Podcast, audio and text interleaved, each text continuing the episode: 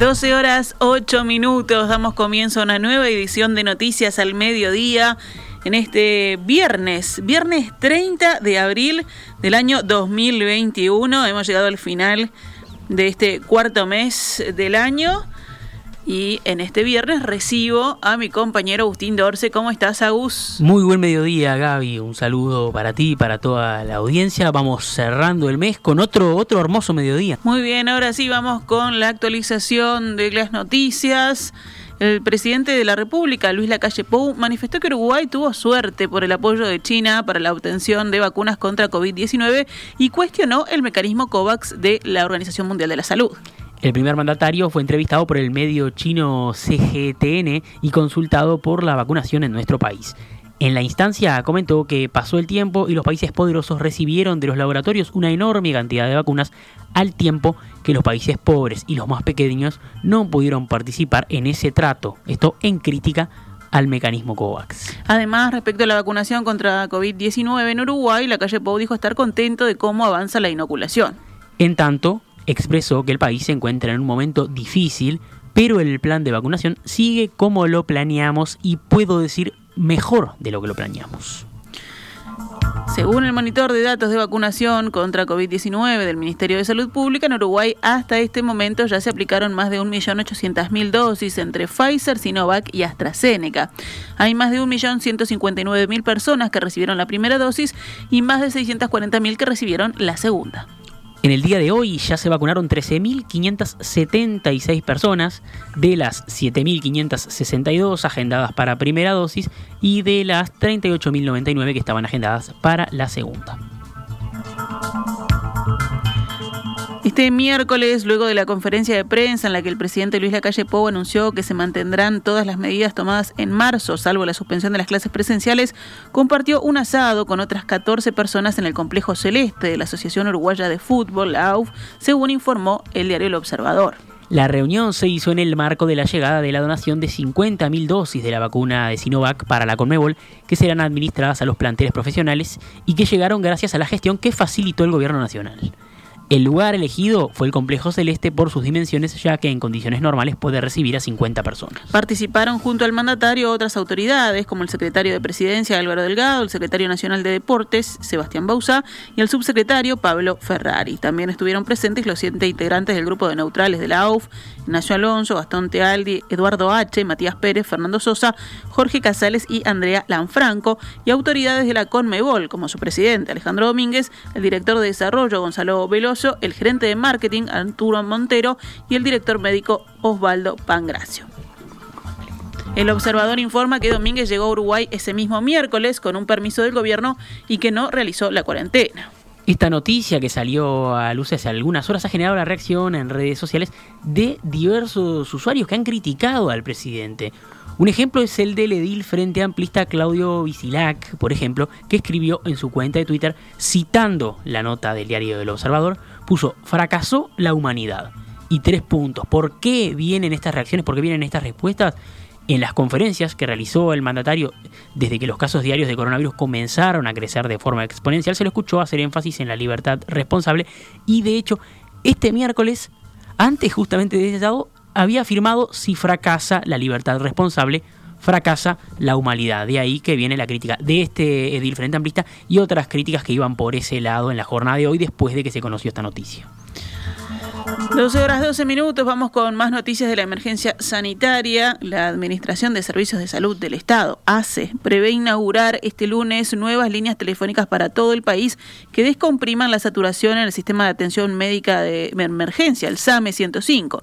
Además, el organismo pondrá en práctica un proyecto de seguimiento telefónico y asistencia presencial a pacientes con COVID-19 en los departamentos de Montevideo y Canelones. Al tiempo que la tradicional línea del SAME 105 quedará reservada solo para casos de emergencia, el avance incluirá la derivación a una nueva línea telefónica y un chatbot de WhatsApp para consultas sobre resultados de isopados.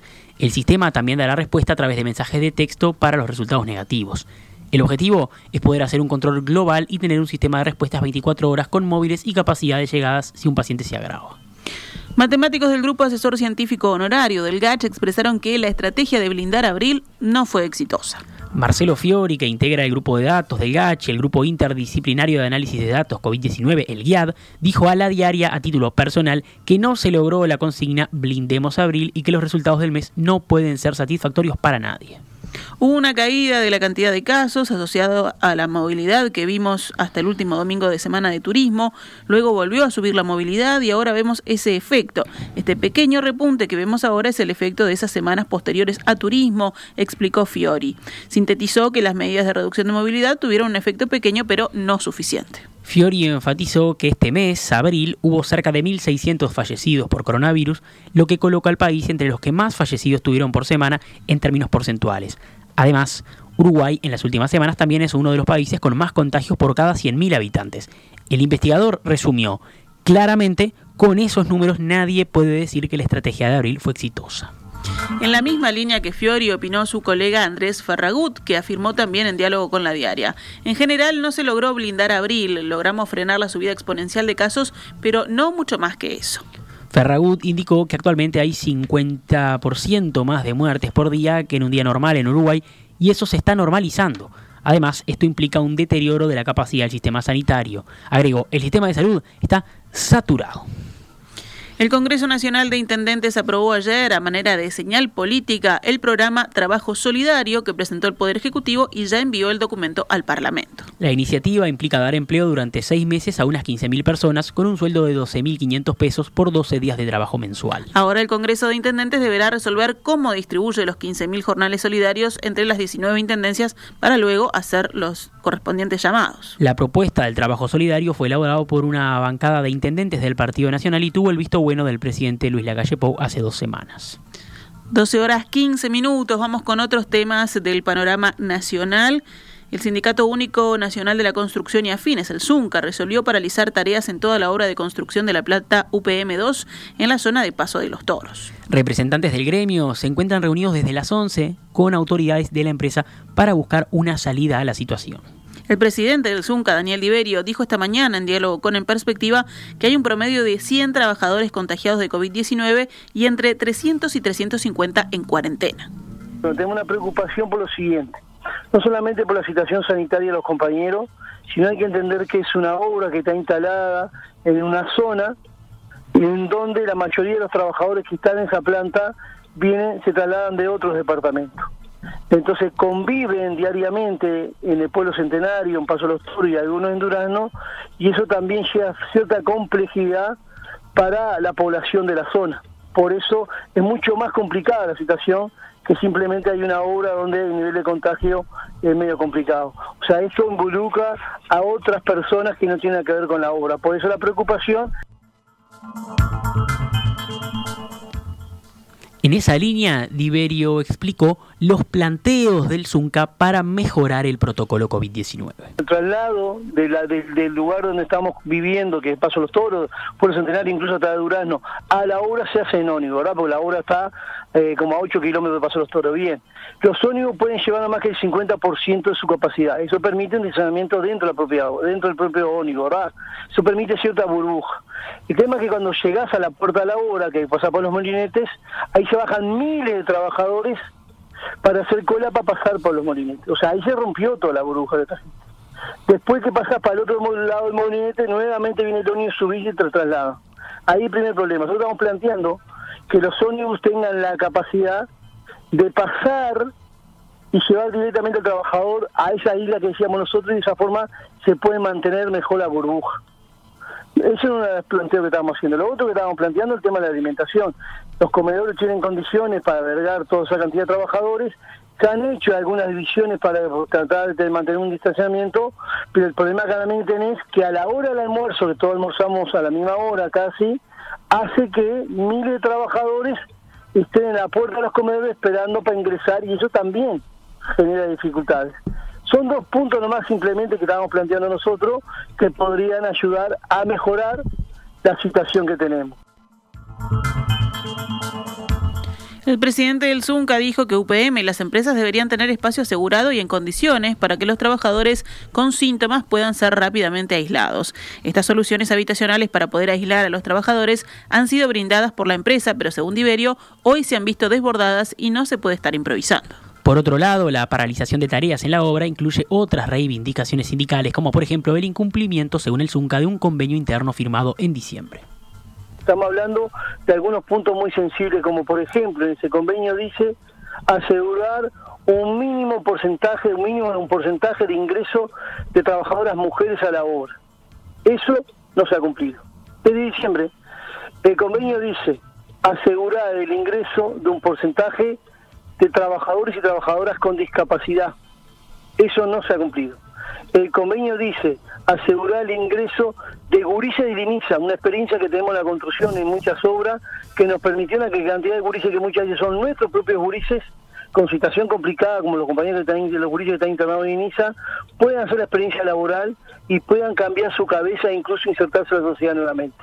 Bueno, eso no se ha cumplido y en una serie de puntos más como el ingreso a la obra, o sea, nosotros veníamos discutiendo democratizar el acceso a la obra, el ingreso para la cantidad de compañeros ocupados que ingres, quieren ingresar. Nosotros planteamos que hay una vía de trabajo donde todos los trabajadores se anoten, de ahí la empresa eligen, pero que tiene que haber un porcentaje de ingreso que sea por sorteo, para darle a todo el mundo la misma oportunidad. Bueno, eso fue firmado en un acuerdo en diciembre. Desde diciembre a la fecha, entraron en la obra nuevo más o menos unos mil trabajadores nuevos. Por sorteo, apenas entraron 15 peones. Sobre el porcentaje de trabajadores vacunados en la obra de UPM2, Diverio dijo que está por debajo del 20%. En esa línea expresó que en su momento UPM le ofreció al Ministerio de Salud Pública un vacunatorio móvil para la planta, opción que fue desechada por el director de salud de Tacuarembó y la cual Diverio consideró un error. Muchos compañeros son de otros departamentos y quizás cuando se va para notarse tendrían que notarse en otro departamento, eh, trasladarse, o sea, hay un tema que también es cultural y también un problema de logística. Por eso yo creo que el vacunatorio podría haber ayudado sin tener privilegios sobre el resto de la población, ¿no? Porque estamos diciendo la posibilidad de agendarse y contar que tenés un vacunatorio ahí que cuando te toque va a ser en la puerta de la obra y eso va a permitir eh, una agilidad mayor en cuanto a la vacunación. Por eso para nosotros era muy importante eso. Ojalá que se retome esa discusión y bueno, se revea la situación y se permita el vacunatorio que no sé si va a ser de la solución final, pero va a ayudar a que tengamos mejores condiciones. El PIT-CNT celebrará mañana, primero de mayo, el Día de los Trabajadores, sin actos ni caravana y con actividades descentralizadas. A través de voluntarios, la Central de Trabajadores juntará firmas contra la ley de urgente consideración y recolectará donaciones para entregarlas a ollas populares. Habrá un espectáculo musical virtual desde la hora 18 y una conferencia de prensa desde las 19 a cargo de dos mujeres dirigentes sindicales de la juventud del PIT-CNT. El cierre de jornada será un gran aplauso convocado para la hora 20. Cerramos el panorama nacional con otras noticias. Hoy las últimas salidas del transporte colectivo de Montevideo, en la previa, este primero de mayo justamente, serán a la hora 19.29 y el sindicato del taxi indicó que a partir de las 22 horas comenzará a mermar el servicio. El sábado primero de mayo no habrá servicio al conmemorarse, como dijimos, el Día de los Trabajadores, según informó la Intendencia de Montevideo. En tanto, los ómnibus volverán a circular el domingo 2 de mayo a partir de la hora cero. Las unidades de COME dejarán de salir este viernes a las 18.59 horas y los de COECT y UCOT a las 19.29 horas, según indicó la UNOT a través de un comunicado. Se puede consultar las últimas salidas de las líneas de cada compañía en el sitio web del Sistema de Transporte Metropolitano o a través de la aplicación Como Ir. El Ministerio del Interior informó que sobre las 7 de la mañana de esta jornada comenzó un operativo de requisa general en la unidad número 4 de Santiago Vázquez. En el procedimiento participan más de 100 efectivos de la Guardia Republicana, según indicó la Secretaría de Estado a través de Twitter. Es la segunda requisa en lo que va del año en ese centro penitenciario, ya que en el mes de enero, recordemos, se había realizado otra tras incidentes entre reclusos. Repasamos a cuánto cotiza el dólar a esta hora en pizarra del Banco República, 42 pesos con 80 para la compra, 45 pesos para la venta.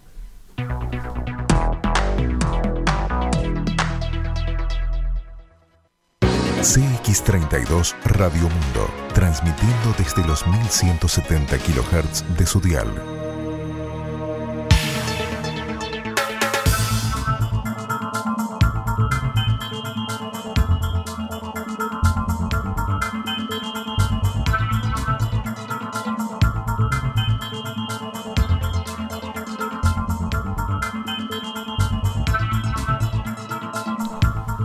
Doce horas 26 minutos, continuamos en Noticias al Mediodía, pasamos ahora al panorama internacional.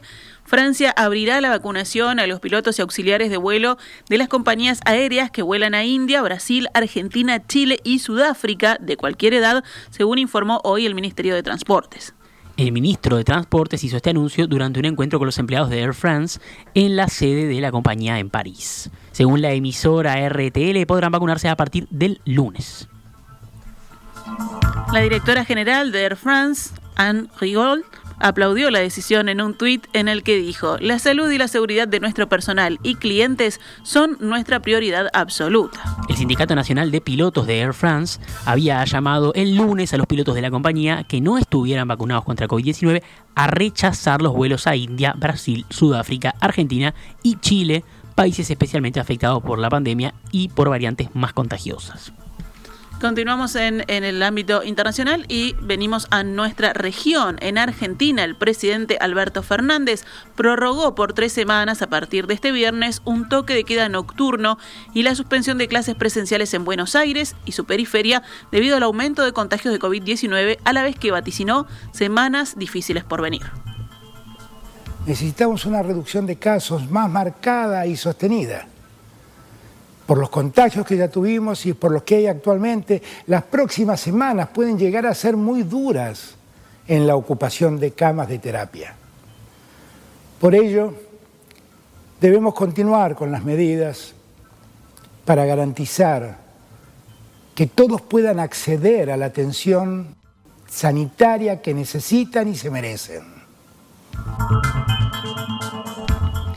En medio de una fuerte polémica con el alcalde de Buenos Aires, el opositor Horacio Rodríguez Larreta, que se ha resistido a suspender las clases presenciales en la capital, el mandatario anunció también el envío al Congreso de un proyecto de ley que amplíe sus facultades y la de los gobernadores para reforzar medidas en el marco de la emergencia sanitaria. Las medidas ante la pandemia son estrictamente para salvar vidas. Las normas que establecemos debemos cumplirlas todos por igual, subrayó el mandatario. Argentina totaliza casi 3 millones de casos y más de 63 mil fallecimientos por coronavirus. Nos vamos ahora al panorama deportivo. Cerramos con los deportes, cerramos con Copa Libertadores, con Copa Sudamericana. Peñarol derrotó anoche 2 a 0 a Corinthians en San Pablo y quedó primero en su grupo de la Copa, en el grupo E, con puntaje perfecto. 2 a 0 Peñarol entonces, goles de Giovanni González y David Teráns. Por otro lado, Rentistas jugó por Copa Libertadores ante Sao Paulo, también en Brasil y también en la ciudad de Sao Paulo, en el Morumbí, en el mítico Morumbí, y cayó 2 a 0 entonces con goles de Pablo Teixeira y Reinaldo. Jugó 45, casi 40 minutos con un hombre menos el rojo Así que, así que jugará, bueno, volverá a jugar eh, con Sporting Cristal de Perú el próximo 5 de mayo, mientras que Peñarol lo hará con River Plate de Paraguay el próximo jueves 6 de mayo. Si nos vamos al panorama internacional, Manchester United con dos goles y dos asistencias del uruguayo Edinson Cavani y el Villarreal ganaron ayer sus partidos de ida por las semifinales de la Europa League. Manchester United fue 6 a 2 sobre la Roma de Italia, Villarreal venció 2 a 1 al Arsenal de Inglaterra. La vuelta de estos partidos va a ser el jueves 6 de mayo. Cerramos con el básquetbol porque la Liga Uruguaya de Básquetbol va a seguir este domingo con la apertura de la décima fecha. Capitol y Nacional jugarán al mediodía a las 12.15 en el gimnasio de Vigua. Goes y Urunday Universitario lo harán a las 14.30. Muy bien, nos vamos, pero antes me tomo dos minutos para contarles que hoy es el último Noticias al Mediodía de nuestro compañero Agustín Dorce, que tiene otros destinos laborales, otros desafíos, eh, y agradecerles por este año y pico, ¿no? Agustín, yo no soy muy buenas para la fecha, que estuvimos este, con, tu presencia acá. Año, año y sí, desde octubre de Tampoco vos sos bueno para las No, nunca, nunca fui, apenas me acuerdo de mi cumpleaños. Pero bueno, pero son- lo importante es la, la tarea, la labor que, que has cumplido y el compañerismo con el que lo has hecho. Así que bueno, muchas gracias y lo mejor para lo que se viene. No, son, son varios meses aquí. Muchísimas gracias por, por todo, por esta oportunidad, por el trabajo, por el cariño y nos vamos a volver a, a reencontrar sin ninguna duda. Lo mismo para los oyentes, que siempre nos trataron muy bien, a veces nos mandamos alguna, pero cerramos, creo que cerramos eh, con bien. Saldo positivo. Sal- saldo, e- ellos, ellos dirán, ellos dirán, tú me pasás la, tú me pasás la data. Muy bien, si llegan los mensajes se los, se los pasamos a Agustín. A ustedes los saludamos ya. eh, que tengan un lindo fin de semana y feliz día a los trabajadores mañana. Que pasen muy bien.